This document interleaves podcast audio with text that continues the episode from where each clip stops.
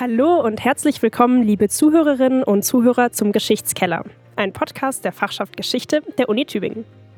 Mein Name ist Marlene Krekeler, ich bin Geschichtsstudentin und schon sehr gespannt auf die heutige Folge und unsere Gäste. Mein Name ist David Kuhner und ich werde heute gemeinsam mit Marlene die Folge leiten. Heute wird sich alles um das Thema Archivwesen hier am Beispiel des Uni-Archivs in Tübingen drehen. Unsere heutigen Gäste im Studio sind Frau Dr. Keiler und Frau Dr. Ries Stumm, die das Uni-Archiv leiten. Hallo. Hallo zusammen. Üblicherweise werden wir jetzt eine kurze Einstiegsrunde machen, bei der wir kleine Fragen vorbereitet haben, die Sie gerne schnell und spontan beantworten dürfen. Ich würde gleich mit der ersten Frage loslegen. Kaffee oder heiße Schokolade? Kaffee. Kaffee. Okay, dann gleich zur nächsten Frage. Was mögen Sie lieber, Weihnachten oder Ostern? Weihnachten, auch wenn es kalt ist. Schwierig. Ähm, tatsächlich auch Weihnachten, weil da ist einfach mehr Deko. Ähm, dann die nächste Frage. Lieber Komödien oder Krimis? Ähm, das ist situationsabhängig. Also da hat man, äh, jedes hat seine Zeit, würde ich mal sagen. Ganz klare Antwort Krimis. Okay, welches ist Ihre Lieblingsjahreszeit? Frühling. Frühling und Herbst. Ähm, die nächste Frage, was ist Ihr Lieblingsgemüse? Pastinake. Spargel. Und die letzte Frage, was mögen Sie lieber, Kommunal- oder Staatsarchiv? Ha, schwierige Sache. Ähm, okay, soll es spontan, ähm, ähm, dann sage ich Staatsarchiv. Dann nehme ich das Kommunalarchiv. Okay, dann steigen wir damit auch schon direkt in unser heutiges Thema ein zur Archivkunde. Frau Keiler und Frau Ries-Stumm, Sie beide leiten ja das Uni-Archiv in Tübingen. Und deshalb ist unsere erste Frage jetzt, was sind denn überhaupt die Hauptaufgaben eines Archivars oder einer Archivarin? Und wie würden Sie allgemein das Berufsfeld der Archivkunde beschreiben?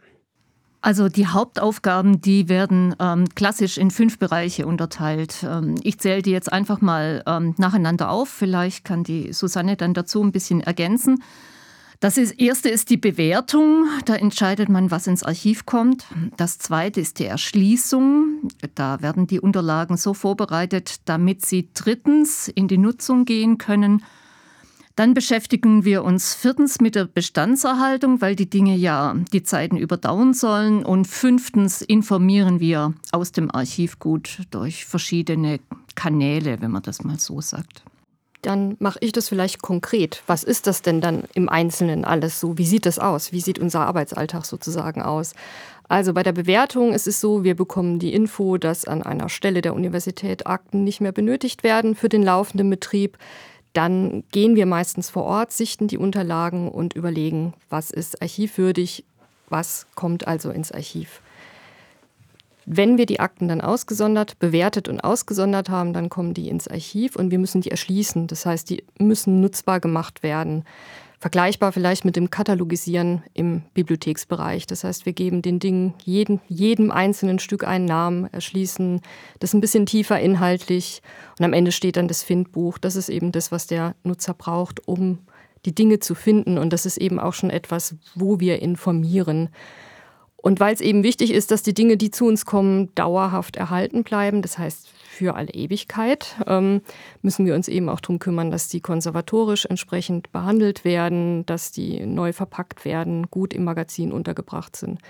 Und dann ist ja ganz wichtig, dass einfach ähm, informiert wird über das, was wir haben. Also ist es unter anderem eine Aufgabe oder ja, eine Aufgabe, die wir haben, Informationen äh, über unsere Bestände beispielsweise in Online-Portale zu bringen, also Schlagwort archivportal.de. Vielleicht kann ich noch bei der Nutzung kurz ergänzen, was bei uns heute Morgen alles auf dem Schreibtisch lag, war ja bunt durcheinander. Ich ähm, hoffe, ich krieg's noch irgendwie zusammen. Die einen haben sich um den Kusterdinger Pfarrer um 1500 ähm, danach gefragt, ob wir zudem weitere Unterlagen haben, außer seinem Matrikeleintrag. Dann war eine Anfrage da zu Leichen in der Anatomie. Dann habe ich heute eine umfangreiche Anfrage zu Tübinger Mathematikern zwischen 1920 und 1960 beantwortet. Was lag bei dir noch, Susanne? Ich hatte noch die Frage nach einem Studierenden, in dessen Lebenslauf, also aus dem 19. Jahrhundert, zwei Jahre fehlen und man vermutet, dass der ähm, in den zwei Jahren irgendwo in Tübingen gelehrt hat. Bin ich leider jetzt nicht so richtig fündig geworden, aber ich habe festgestellt, dass er in dem gesuchten Zeitraum schon nicht mehr in Tübingen gewohnt hat. Also, aber konkret, also konkreter wurde es dann nicht. Und dann gab es noch die Nachfrage nach den Studierendenzahlen in den 1970er Jahren im Fach Diplompädagogik. Okay, das klingt auf jeden Fall nicht nur nach Verwaltung, sondern eigentlich auch nach echter Detektivarbeit. Ja, das ist so zwiespältig. Also wir versuchen ja die Unterlagen, das ist das, was wir in der Erschließung machen, so gut vorzubereiten, dass es andere nutzen können. Nur ist es so, die Leute also diese Mathematiker, das ist jetzt die Vorbereitung für ein größeres Projekt. Ich hoffe schon, dass die irgendwann mal kommen. Aber die Tendenz geht so ein bisschen dahin, ähm, dass wir vermehrt Anfragen bekommen, wo nur Auskunft ähm, erwünscht ist. Also wir eigentlich ist unser Ziel, dass wir die Nutzer dazu äh, bringen, selber herzukommen und sich die Informationen, die sie brauchen, zu holen. Jetzt ist es so, die Studierendenakten haben oft nur fünf Blätter. Dass da jemand extra aus Hamburg anreist, ist ein bisschen zu viel verlangt. Ähm, von daher geben wir tatsächlich Auskunft aus den Akten, aber das Ziel ist eigentlich, die Nutzer zu befähigen, damit sie ihre Recherche selber anstellen. Und das ist ja eigentlich für den Wissenschaftler, für die Wissenschaftlerin auch das Grundlegende, dass sie sich nicht auf die Auskunft von jemand anderen verlassen, sondern dass sie selber aus den Quellen recherchieren. Aber es ist schon tatsächlich manchmal so, dass es Detektivarbeit ist oder Denken um die Ecke, was uns natürlich oft ein bisschen leichter fällt, weil wir einfach unsere Bestände schon ganz gut kennen und so dann auch leichter auf die Spur kommen. Und ich denke, wir sind auch manchmal eben so Lotsen, um eben dem Benutzer so ein bisschen den Weg zu weisen, welche Bestände kommen denn in Frage. Aber die eigentliche, ähm, ja, tiefere Recherche, die sollten dann schon, sollte schon vom Nutzer selber gemacht werden, weil er eben ja auch sein Forschungsvorhaben kennt. Ja, vielen Dank für diese kurze Zusammenfassung zum Thema Archivwesen. Ich denke, uns und die ZuhörerInnen äh, wird noch brennend interessieren, wie man eigentlich zur Archivarin wird. Also, wie sieht denn der Ausbildungsweg dahin aus? Also, es gibt grundsätzlich drei verschiedene Laufbahnen: den mittleren, gehobenen und höheren Dienst, so heißt es dann im Beamtenjargon. Im mittleren Dienst das sind die Fachangestellten für Medien- und Informationsdienste, Fachrichtung Archiv. Das ist eine dreijährige Ausbildung, die man an einem Archiv macht und machen kann mit einem Real, ab einem Realschulabschluss. Dann gibt es ähm, den, die Fachhochschulausbildung, die dann mit dem Abschluss Diplom Archivar endet.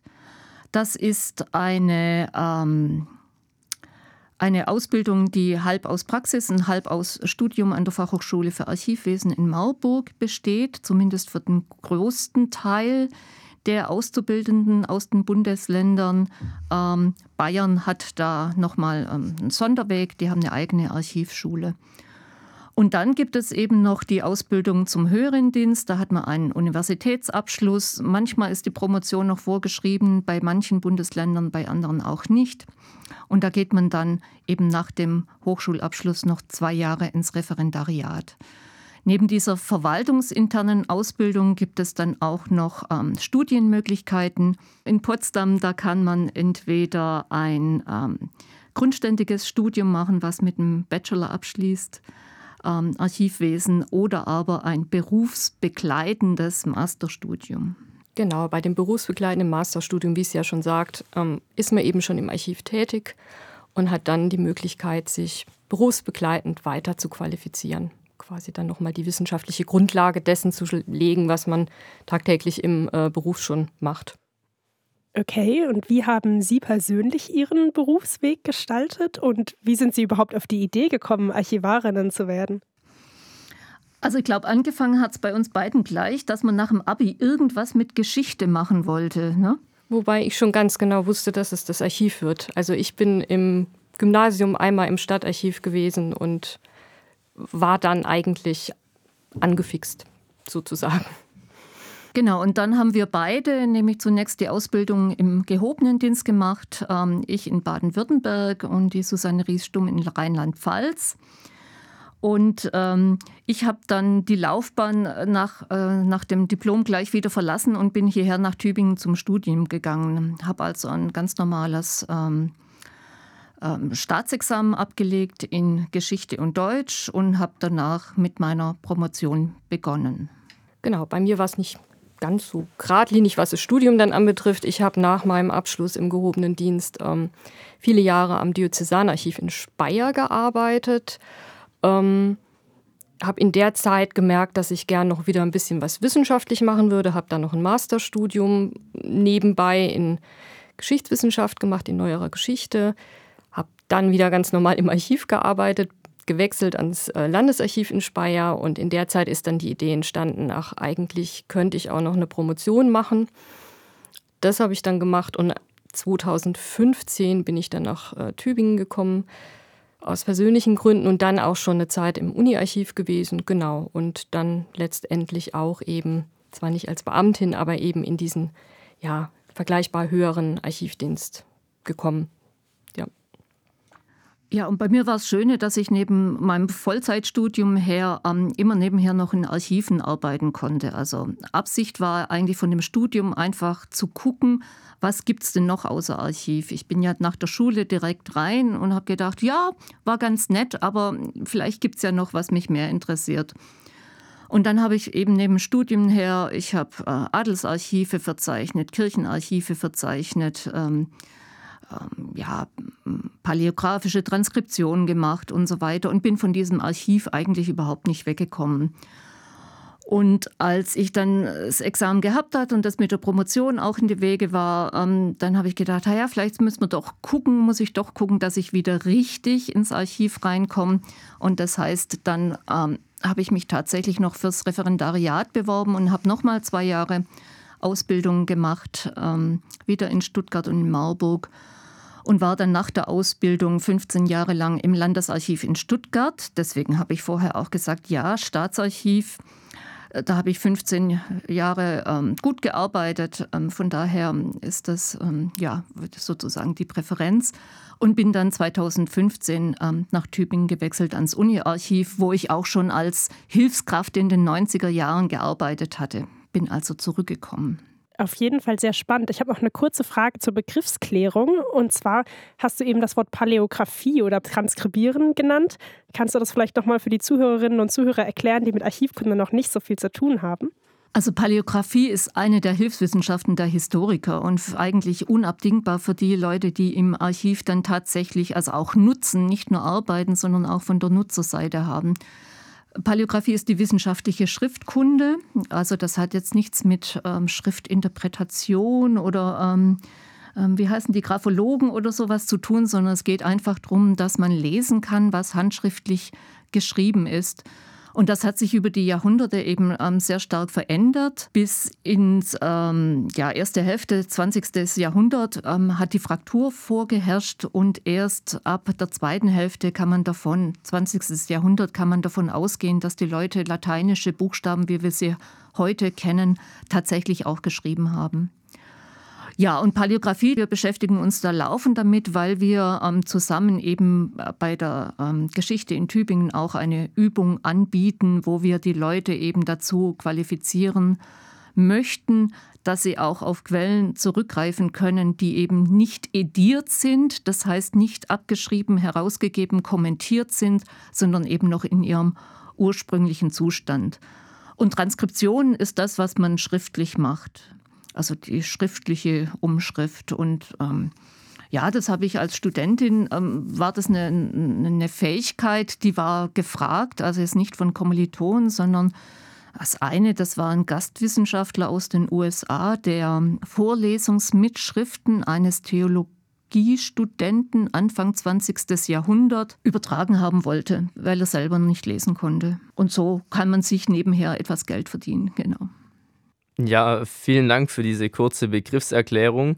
Wir hatten es eben schon vom Uni-Archiv, äh, in dem Sie ja beide 2015 mit der Arbeit begonnen haben. Uns und die ZuschauerInnen würde mit Sicherheit interessieren, wie das Uni-Archiv denn genau aufgebaut ist. Also welches Jobangebot gibt es dort, beziehungsweise wie viele MitarbeiterInnen sind dort aktiv und äh, welche Archivalien werden dort verwahrt? Viele Fragen auf einmal. Also rein verwaltungsmäßig ist das Uni-Archiv eine Abteilung der Universitätsbibliothek. Wir sitzen ja auch mit im Bonansbau, also im alten Universitätsgebäude, zumindest mit unseren Büroräumen. Die Magazine, wo die Archivalien dann untergebracht sind, die sind noch in verschiedenen anderen Gebäuden. Ähm, von der Personalausstattung sind wir zu fünft auf vier Stellen, zwei ausgebildete Archivarinnen, ein Fachangestellter Medieninformationsdienste und zwei halbe Angestellte. Daneben haben wir noch Hilfskräfte und ähm, können teilweise Werkverträge auch vergeben. Was wir zurzeit auch haben und immer wieder haben, sind Praktikanten ähm, machen wir relativ gerne. Also wir vermitteln gerne unsere Begeisterung für das Archivwesen auch an andere Leute und äh, besser als durch ein Praktikum ist es eigentlich gar nicht zu machen. Genau, ich glaube, es war auch noch die Frage, was wir alles verwahren an Archivalien. Ja, das reicht vom Aktenbestand, was man sich ja so auch vorstellen kann, weil wir ja einfach auch für die Verwaltung der Universität, der Fakultäten zuständig sind, also für die Unterlagen, die dort entstehen, ähm, aber natürlich gehören da auch ergänzende Dinge dazu, wie zum Beispiel eine Fotosammlung, ähm, eine Plakatsammlung als Ergänzung zu den äh, Schriftgut. Urkunden, ganz wichtig, was äh, ja, das reicht eben zurück, sogar ein Stück weit noch vor der Gründung der Universität.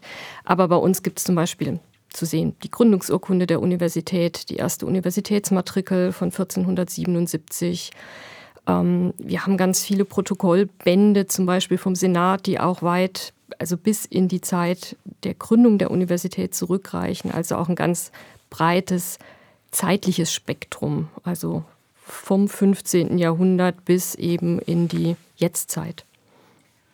Und ergänzt wird es dann noch durch ähm, Schriftgut von privater Provenienz oder Herkunft, wie wir sagen, das heißt von Universitätsangehörigen, da nehmen wir allerdings nicht alles, da wählen wir schon ein bisschen aus. Uns interessieren wissenschaftliche Korrespondenzen, mit wem wer in Verbindung stand. Das interessiert nämlich unsere Nutzer dann vor allem auch. Uns interessiert vor allem Unveröffentlichtes. Also man darf uns immer nicht mit einer Bibliothek verwechseln. Also wir übernehmen keinen Wissenschaftler Bibliotheken oder auch Sonderdrucksammlungen, sondern das, was unikal ist, originär und eben nur einmal in diesem Exemplar vorhanden ist.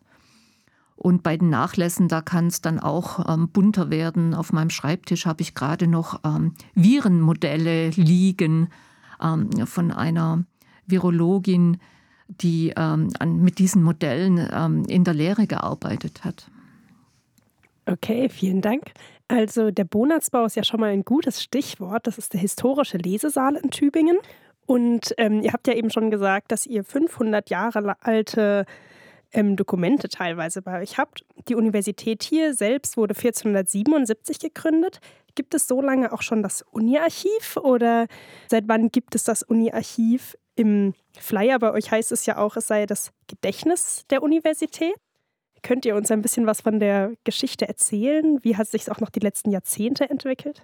Also gut aufgepasst hat die Universität auf ihre wichtigen äh, Schriftstücke schon immer. Also da muss man sich das vorstellen, dass die wichtigen Sachen, die Matrikeln, die Gründungsurkunden, dass das in einer Kiste drin war und ursprünglich mal, das weiß man tatsächlich, in der Sakristei von der Stiftskirche verwahrt worden ist. Also die Stiftskirche bzw. der Chor der Stiftskirche war ja auch mit Universitätsgebäude. Später waren dann diese wichtigen Unterlagen in der ähm, alten Aula untergebracht. Auch da weiß man, dass es da in einem der vielen Untergeschosse eben einen sicheren Verwahrort gab. Aber richtig gegründet wurde das Universitätsarchiv 1865. Das war dann nach fast 400 Jahren, dass man eben damals dann auch an der Universitätsbibliothek angefangen hat, das wichtige Schriftgut, das in den Häusern der Universität verstreut war, an einem Platz zusammenzuholen. Das war ein Gründungsauftakt, da sind unsere wichtigen alten Zentralbestände seit damals sind die im Universitätsarchiv, auch wenn sie damals einen Stempel bekamen, wo Universitätsbibliothek drauf stand. Und so ging das 100 Jahre lang und im Jahr 1965 wurde man sich an der Universität bewusst, dass das 500-jährige Jubiläum kurz bevorstand, also zwölf Jahre waren das noch, und dass man in Vorbereitung auf diese Universität über die Geschichte eigentlich viel zu wenig weiß und dass die Quellen auch fehlen. Und damals hat man dann zum ersten Mal auch einen Facharchivar eingestellt. Vorher waren das Bibliothekare, die das Archiv betreut haben. Der hat nochmal angefangen, vor allem bei den Fakultäten nochmal zu schauen, was da noch da ist. Und da kam, kam auch nochmal Schriftgut ins Archiv bis ins 17. Jahrhundert zurück. Das war also nochmal so eine richtige Sammelaktion, auch dass sich jemand oder eine Stelle, das Archiv für dieses alte Schriftgut ähm, verantwortlich fühlte und ähm, also die Bekanntheit des Archivs dann auch nochmal stark gestiegen ist. Das Archiv ist dann damals auch ähm, aus der Universitätsbibliothek herausgenommen worden und als Stabsstelle direkt dem Rektorat unterstellt worden, 1965. Dann haben die viel reingeholt. Die Bestände sind unglaublich gewachsen in dieser Zeit und man hat aber auch mit der Auswertung angefangen, eben für das Universitätsjubiläum 1977. Da gab es eine große Ausstellung im Bonatzbau, im historischen Lesesaal und auch noch kleinere Nebenausstellungen. Man war da auch in Bonn in der Landesvertretung und so weiter.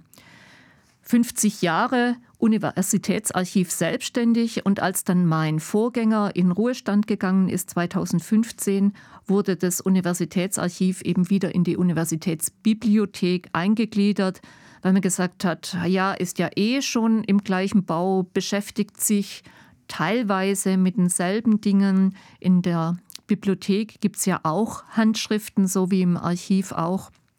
Und da hat man einfach gesagt, ähm, das sind Synergieeffekte, die man nutzen muss. Und deswegen wurde das Archiv der Universitätsbibliothek wieder zugeschlagen. Wir nutzen ja zum Beispiel denselben Lesesaal, also den Handschriftenlesesaal nicht zu verwechseln mit dem historischen Lesesaal. Der historische Lesesaal ist ja ein stiller Lernort und der Handschriftenlesesaal rechts dahinter daneben ist der Ort, wo eben Handschriften und Archivalien benutzt werden.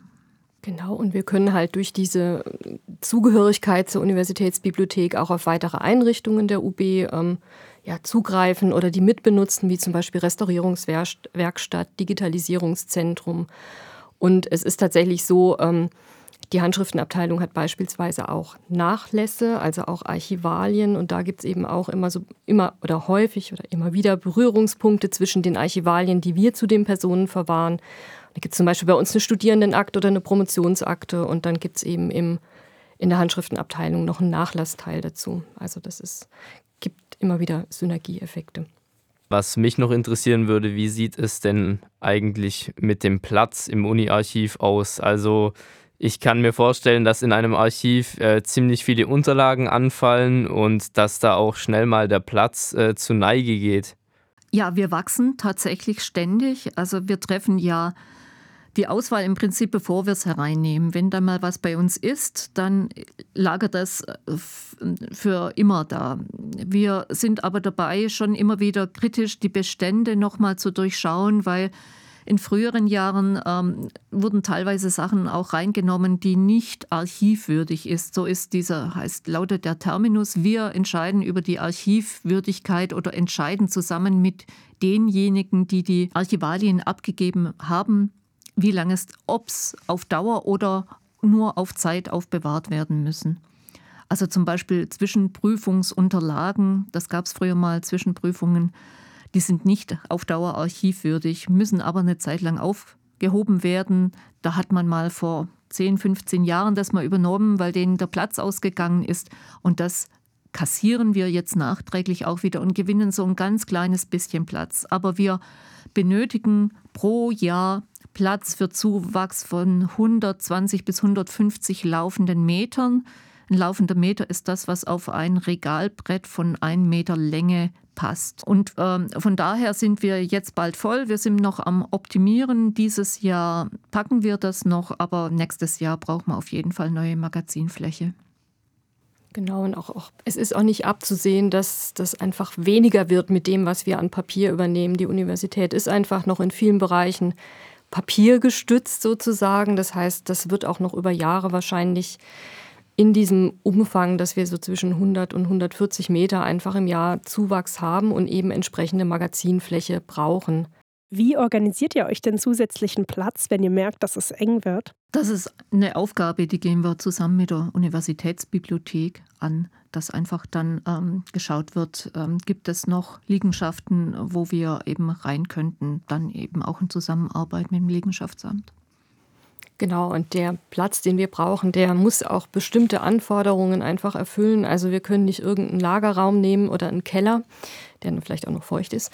Äh, nee, wir brauchen eben Magazinraum, der für Archivalien, die Unikate sind, geeignet ist. Beispielsweise muss, müssen bestimmte klimatische Bedingungen erfüllt werden, äh, Lichtverhältnisse und so weiter. Also das, ähm, das sind einfach bestimmte Anforderungen, die, die zu erfüllen sind, dass wir das auch nutzen können. Vielen Dank für diese kurze Einführung ins Uni-Archiv. Wir würden jetzt noch mal zu etwas Persönlicherem kommen und äh, nach den täglichen Herausforderungen in Ihrem Berufsalltag äh, fragen, beziehungsweise auch, was denn so im Alltag am meisten Spaß macht.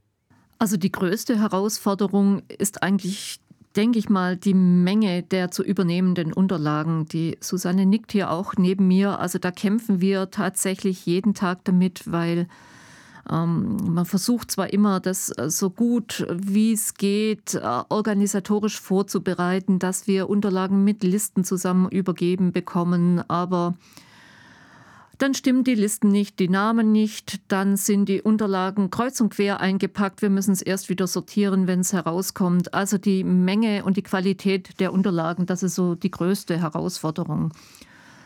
Und was dann ähm, am meisten Befriedigung oder, oder Spaß macht, das ist dann eigentlich aus Chaos wieder Ordnung herzustellen. Also das ist jetzt nicht so, dass wir die Aufräumfreaks sind und also manchmal, also eigentlich ist es uns lieber, wenn wir alles im geordneten Zustand übernehmen. Aber das Gefühl, dann etwas fertig, verpackt, für die Ewigkeit äh, vorbereitet, bearbeitet zu haben, ähm, das ist dann eigentlich schon ganz gut. Kommt bei mir manchmal einfach vor lauter Verwaltungskram, was ich alles auf dem Schreibtisch hat, leider ein bisschen zu kurz. Genau, ja, die größte Herausforderung ist tatsächlich die, die Menge an Material. Also ich habe gerade so vor Augen, ähm, bei mir quillen orangene Mappen aus der Zentralverwaltung. Überall, wo leerer Platz ist, liegen da welche. Und das ist eben eine Abgabe, die wir vor über einem Jahr bekommen haben. Das sind fast 6000 einzelne Akten, die ähm, tatsächlich alle auch noch erschlossen werden müssen. Und ich kämpfe jetzt seit einem Jahr quasi mit diesem Berg, habe jetzt ungefähr die Hälfte von diesen 180 Umzugskisten äh, schon so weit erschlossen, dass es nutzbar ist. Klar, man kann auch nicht jeden Tag nur an diesen Sachen arbeiten, weil wir eben auch noch so viel anderes Material übernehmen. Also dazwischen müssen halt dann auch noch irgendwie Prüfungsakten versorgt werden. Und es ist tatsächlich ein sehr befriedigendes Gefühl, wenn dann wieder ein laufender Meter in grauen Archivboxen ist und man weiß, okay, das kann jetzt benutzt werden. Und was mir tatsächlich richtig viel Spaß auch macht, ist dieses, ähm, ja, schon auch Recherchieren, so ein bisschen Detektivarbeit und dann tatsächlich auf eine Anfrage, wo man zunächst vielleicht denken, nee, da haben, glaube ich, kaum, dass ich da irgendwas zu sagen kann. Und man steigt dann eben in die Akten ein und hat dann tatsächlich vielleicht zumindest mal auf eine Frage eine Antwort. Und das äh, finde ich immer noch unheimlich spannend. Und es ist eben nie das Gleiche. Es ist immer wieder, es sind immer wieder neue Fragen und es ist deswegen auch unheimlich abwechslungsreich. Was auch schön ist, sind dann Rückmeldungen von Nutzern, die dann tatsächlich das gefunden haben bei uns, was sie gesucht haben oder ähm, ja, eigentlich ist es so, wenn die Leute dann erstmal bei uns sind, dann sind sie also völlig begeistert, ähm, was wir alles haben und äh, was für Möglichkeiten es da gibt. Die Schwierigkeit ist eigentlich eher, die Leute auf uns aufmerksam zu machen. Was wir ja eben mit unserem fünften Punkt Informationen aus Archivgut und dazu gehört auch der heutige Termin, was wir schon versuchen dran zu bleiben, einfach ähm, präsent zu sein, ähm, unsere Informationen, wer wir sind, was wir machen, dort zu streuen, wo es dann auch ankommt. Ich habe noch eine Frage zu den Mengen an Unterlagen, die ihr durchschauen müsst. Wie könnt ihr denn überhaupt entscheiden, ob etwas archivwürdig ist oder nicht? Das sind verschiedene Kriterien. Ähm, also es gibt äh, zum Beispiel auf der einen Seite ähm, eine Methode, das nennt sich dann quantitative Bewertung. Da weiß man, man hat eine ganze Menge ähm, gleichförmiges, massenhaft auftretendes Schriftgut. Und ich brauche aber nicht alles zu überliefern um die Information an die Nutzer weiterzugeben, ähm, die damit verbunden ist. Und dann macht man Auswahlverfahren und sagt, ich nehme ähm, Zufallszahlen davon und dann ist das repräsentativ für den gesamten Bestand. Ich brauche aber nicht alles zu übernehmen. Das machen wir zum Beispiel bei Krankenakten inzwischen, weil da geht es dann nicht mehr um jeden einzelnen Fall, sondern es geht darum, und das lässt sich eben durch diese repräsentative Auswahl auch bestimmen, welche Krankheiten werden behandelt, wie werden sie behandelt und so weiter. Und da brauche ich nicht jede einzelne Akte dazu. Dann gibt es ein Verfahren, das nennt sich dann ähm, vertikale Bewertung. Da gucken wir, was wird über, also auf der oberen Ebene überliefert und was wird an der unteren Ebene überliefert. Also zum Beispiel übernehmen wir von der zentralen Verwaltung sämtliche Hilfskraftakten, zumindest für einige Zeit. Das heißt, wir brauchen die an den einzelnen Instituten, Lehrstühlen, können wir von vornherein sagen, brauchen sie uns überhaupt nicht anzubieten. Die haben wir selber eigentlich an anderer Stelle und dort aber viel besser greifbar, weil wir es nicht einzeln zusammensuchen müssen. Dann halt inhaltliche Aspekte. Also wir wollen ja dokumentieren, wie arbeitet zum Beispiel so eine Zentralverwaltung, mit welchen Themen beschäftigt die sich oder wie funktioniert die eine Fakultät, was, was sind deren Aufgabenfelder? Und dann ist es eben eine inhaltliche Bewertung. Das heißt, das ist tatsächlich auch so im Vorfeld, wenn wir eben vor Ort auch schon bewerten, dass wir natürlich schon auch äh, in Akten reinschauen, überlegen, ist das die federführende Stelle? Das ist auch was, ähm, also ich finde es immer ganz gut, wenn man das auch zu zweit macht, um einfach so, ja, sich dann nochmal austauschen zu können. Dann gibt es natürlich rechtliche Aspekte, dass es einfach Dinge gibt. Ähm, man denkt jetzt an Verträge zum Beispiel oder eben Prüfungsakten, die müssen einfach aufbewahrt werden. Ähm, und da gibt es dann nicht viel Spielraum mit der Bewertung. Aber was wir zum Beispiel von vornherein ausschließen können, das sind dann Materialsammlungen, also zum Beispiel dann Werbematerialien anderer Universitäten oder so, wo wir dann sagen, braucht man in Tübingen nicht, wer das sucht, muss zu dieser anderen Stelle, dieser anderen Universität hingehen oder ähm, Berichte von anderen Stellen oder sonst noch was. Das ist nicht das, was wir hier unikal an der Universität brauchen. Okay, dann haben wir ähm, noch eine Frage zu Ihrem Berufsalltag. Nun sind Sie eben nicht nur Archivarinnen, sondern dozieren auch. Also Sie haben ja schon davon erzählt, dass Sie auch diese Übung angeben zur Paläographie. Wie empfinden Sie denn diese Kombination, Archivarin und Dozentin gleichzeitig zu sein? Ja, ich glaube, wir hatten das schon vorher angesprochen. Ich glaube, wir haben beide ähm, ein großes Interesse daran, unsere Begeisterung für das, was wir machen, weiterzugeben. Und das ist an der Universität eigentlich ganz ähm, recht einfach möglich. Ähm, ich habe in meiner Zeit im Landesarchiv habe ich auch schon Unterricht ähm, außer in der Ausbildung mitgewirkt, ähm, dann eher also praktische Ausbildung, aber auch ähm, unterrichtet und ja, es ergänzt sich eigentlich äh, ganz prima. Ähm, bei der Übung Paläographie, was wir jetzt machen, bekommen wir jetzt die Leute nicht so in den Lesesaal direkt vielleicht kommt es noch, kommen sie irgendwann mal. Ich habe jetzt ähm, dieses Semester auch an einer Veranstaltung äh, mitgewirkt zur Prominenzforschung und ähm, da mussten die Teilnehmerinnen also tatsächlich auch ins Archiv kommen und die Akten durchsehen. Also da ging es gar nicht ohne. Und die Kombination, also das so im Anschluss zu machen, das ist natürlich schon toll. Ja, also ich finde es auch ähm, schön, einfach auch was von der Begeisterung weiterzugeben und aber auch gerade beispielsweise durch die Paläographie, ja, zukünftige Archivnutzer auch erstmal zu befähigen, also die mit dem Handwerkszeug zu versorgen, dass sie das lernen können, dass sie auch tatsächlich Archive benutzen können. Und ich habe jetzt tatsächlich ein ganz äh, nettes Erlebnis. Wir haben auch manchmal Führungen für Seminare. Und da habe ich jetzt heute eine Anfrage gekriegt von einer äh, Teilnehmerin einer solchen Archivführung, die sich jetzt tatsächlich überlegt, eine Hausarbeit und ihre Abschlussarbeit mit Quellen aus unserem Archiv ähm, zu äh, schreiben und kommt jetzt morgen zu ihrem ersten Besuch, hat schon äh, Archivalien vorbestellt und das ist natürlich dann schon das, was wir ja auch erreichen möchten, dass einfach auch die Studierenden das Archiv äh, auch eben nutzen für sich und da beispielsweise dran denken, wenn sie ein Thema für eine Hausarbeit suchen. Vielleicht gerade dazu, mich würde da noch interessieren, welche Rolle das Archivwesen dann in, für Sie in der wissenschaftlichen Forschung spielt. Ja, ich meine, mit dem ähm, beschäftigt sich ja sozusagen das gesamte Geschichtsstudium, dass man mit Quellen umgehen kann. Und ähm, ja, ich finde es schade, dass die Quellenarbeit, also im Studium, vielleicht ist es jetzt bei Ihnen schon anders. Ich hatte so manchmal das Gefühl, es ist so eine Fortsetzung von, von den vorgekauten Quellen, wie man es ja im Schulunterricht auch hat, in den Schulbüchern. Ne? Immer Quelle 1, 2, Schnipsel aus einem größeren Werk, wo die Essenz irgendwie schon mal drinsteckt. Und das können wir natürlich nicht liefern, sondern wir haben die große Breite. Und da muss sich sozusagen jeder das, was ihn interessiert, dann tatsächlich auch raussuchen. Und ich denke schon, dass dieser ähm, diese, diese Spanne zwischen Schulbuch und Archivquelle, ähm, dass das etwas ist, was während dem Studium überwunden werden muss, dass man sich eben daran gewöhnt, dass man Quellen auch suchen muss und nicht eben nur mit den vorbereiteten Quellen arbeitet. Ja, und vor allem, dass man eben auch ähm, nicht zu der Fragestellung schon die Quelle präsentiert kriegt. Also so kenne ich das halt auch noch aus dem Geschichtsunterricht. Da ist halt die Fragestellung und dann ist schon genau dieser Schnipsel eben abgedruckt, sondern dass es halt auch sein kann, mehrere Quellen befragen zu müssen, längere Texte lesen zu müssen, um dann eben tatsächlich da drauf zu stoßen, auf, auf die Antwort zur Frage. Ja, und ich, ich verstehe das eben so als ja, Werkstatt des Historikers. Das klingt immer so abgedroschen, aber so ist es ja. Also das ist ja wirklich das, die Basis des Ganzen. Ähm, und man sollte sich die Chance auch nicht entgehen lassen, als Geschichtsstudent wirklich mal Geschichte in den Händen zu halten in Form von Quellen und da tatsächlich mal einzusteigen. Ja, diese haptische Faszination für Geschichte, die ist im Archivalltag da natürlich ganz präsent. Also, dass man nicht nur Informationen sich aufnimmt, sondern die Dokumente als Objekte tatsächlich in den Händen hält. Und das kann ich mir gut vorstellen, dass sie das dann eben auch viel weitergeben können an Studierende oder auch andere NutzerInnen des Archivs.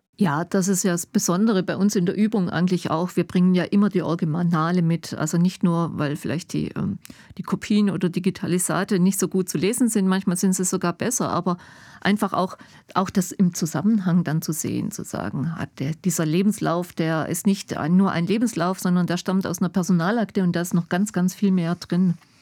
Also einfach diese der Vereinzelungen ein bisschen entgegenzuwirken. Wie sieht Ihrer Meinung nach die Zukunft gerade des Uni-Archivs, aber auch des Archivwesens im Allgemeinen aus? Ja, die Susanne Riedstumm hat es ja schon angesprochen. Wir werden noch lange Jahre mit Papierakten zu tun haben, aber was wir zunehmend haben, sind auch digitale Unterlagen. Also nicht digitalisiert, das heißt nachträglich in digitale Form gebracht, sondern digital born Unterlagen. Das ähm, bekommen wir inzwischen von den ähm, amtlichen Stellen, also von den Fakultäten, von den Instituten, aber auch bereits aus dem, ähm, aus dem privaten Bereich, also die bei den Nachlässen oder Vorlässen dann häufig, dass eben der Anteil an elektronischen Unterlagen stark steigt. Und das ist ein ähm, Aufgabengebiet, das macht es nicht einfacher. Also nur weil es digital ist, ist es nicht weniger Aufwand, die ganzen Schritte, die wir gerade besprochen haben, zu durchzugehen. Also man muss es genauso bewerten, man muss es genauso erschließen. Bestandserhaltung heißt, ich muss es in ein Format bringen, was dauerhaft archivfähig ist. Die Nutzung ist noch überhaupt nicht geregelt oder was heißt nicht geregelt? Im Einzelfall kann man es machen, aber ist noch nicht äh, vom Workflow her sozusagen beendet. Bestandserhaltung ist ganz wichtig im elektronischen Bereich. Das können Sie ja nachvollziehen, ähm, wenn Sie mal an die ähm, veralteten Dateiformate oder veralteten Datenträger denken, die Ihnen vielleicht schon begegnet sind. Ja, und ähm, Information bleibt es eben beim Gleichen. Genau, also die digitale Langzeitarchivierung, davon sprechen wir ja. Das ist sicherlich etwas, was uns zunehmend beschäftigen wird. Und ja, was tatsächlich, es braucht zwar weniger Platz, äh, digitaler Speicher ist unendlich verfügbar, aber ich empfinde es oft als sehr viel aufwendiger. Also gerade eben dieses, wie kann ich das überhaupt in Formate bringen, dass es funktioniert. Und so richtig haben wir ja auch noch keine Erfahrung mit der Nutzung solcher Unterlagen. Das wird ja erst auf uns noch zukommen.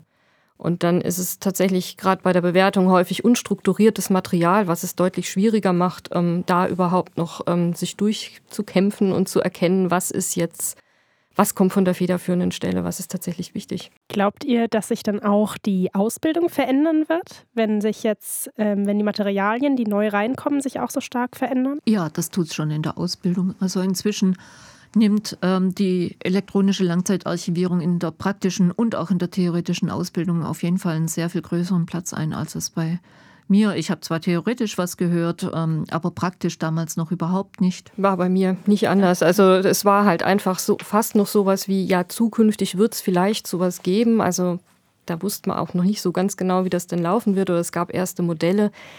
Ähm, aber das wird sicherlich breiteren Raum ein nehmen müssen, weil das einfach das ist, womit wahrscheinlich zukünftige Archivare vermehrt, je nachdem, in welcher Sparte man arbeitet, einfach vermehrt mit solchen Unterlagen zu tun haben werden. Ja.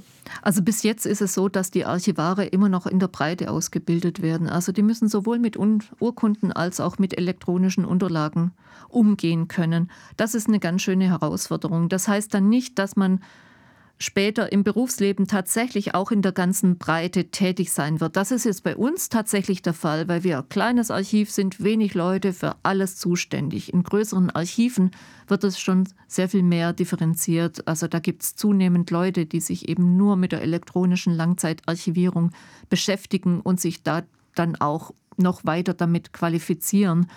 Das war immer mal wieder in der Archivsparte die Diskussion, ob man die ähm, Berufsausbildung eher also spezialisieren muss, entweder auf Sparten oder auf Umgang damit. Bis jetzt hat sich es noch nicht durchgesetzt.